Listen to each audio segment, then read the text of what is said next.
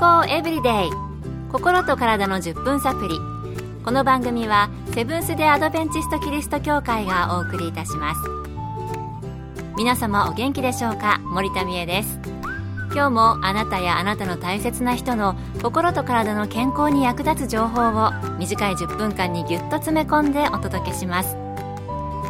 セブンス・デ・アドベンチスト・キリスト教会は社会奉仕をモットーに世界中で病院や学校も運営しています。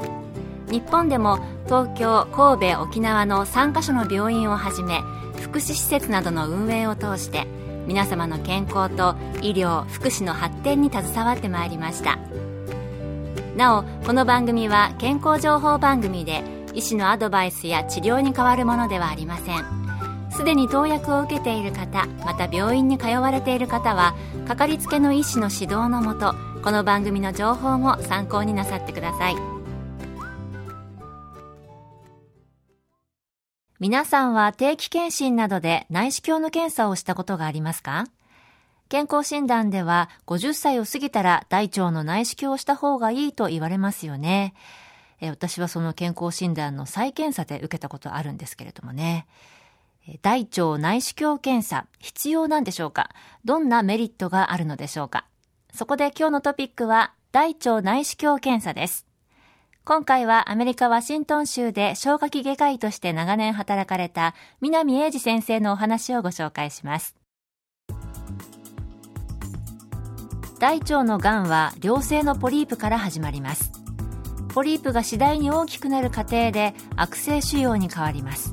ですからポリープのステージで見つかった大腸の腫瘍は主に良性のものが多く悪性でも初期のものが多いのです。ポリープの形によって異なりますが大半は大腸内視鏡で切除することができます。大腸内視鏡は血便がある場合ポリープや腫瘍以外の原因を発見できるという利点もあります。なるほど。ポリープを初期の段階で切除できたり、他の病気を発見できたりとメリットはありそうですね。ただ、大腸内視鏡って大変なんですよね。できればしたくないなというのが個人的な本音なんですけれども、えー、それではデメリットなどはあるのでしょうか？また診察で大変なことなどについて南先生に伺いました。大腸内視鏡は鎮静剤を使って行うのが通例なので検査中は痛みを感じません検査の後ガスが溜まって腹痛が起こることがありますが短時間で改善します。主なデメリットは前日に流動性の食べ物に限られること。そして腸の内容物を一掃するために大量の飲み物を飲むか下剤を飲まなければならないことでしょう。大腸内視鏡を経験した人に大変なことをお聞きすると腸内洗浄だと言われることが多いです。確かに検査の時は鎮痛剤を使いますので私が受けた時も検査中に痛みはあまり感じなかったですね大変だったのは腸の内容物をその一掃するプロセスなんですあの私その頃水をたくさん飲むとかいう習慣もなくて、一気に短時間でどんどん、しかも朝早くだったと思いますね。起きてひたすら流し込み続けるというのが苦しかったのを覚えています。健康エブリデイ。心と体の10分サプリ。この番組はセブンス・デ・アドベンチスト・キリスト教会がお送りしています。今日は大腸内視鏡検査について、アメリカ・ワシントン州で消化器外科医として長年働かれた南英二先生のお話をご紹介しています。それでは、大腸内視鏡を受けるとき、気をつけなくてはいけないことなど、引き続き南先生のお話をお送りします。鎮静剤を使うので、検査当日は車の運転や機械の操作などを控えてください。運動は適度なものに限りバランスや高度な注意を要するような活動は避けましょう食事は鎮静剤の作用が消えたら特に気をつけることはないでしょうそうですね。鎮静剤を使いますので、運転とか過度の運動はしないように気をつける必要がありますね。食事は鎮静剤の作用が消えたら特に問題なく取ることができるということでした。それでは、最新のテクノロジーで負担の少ない大腸内視鏡に代わる検査はあるのでしょうか？将来もっと便利で気軽にできるように何か開発中のものは今あるのでしょうか？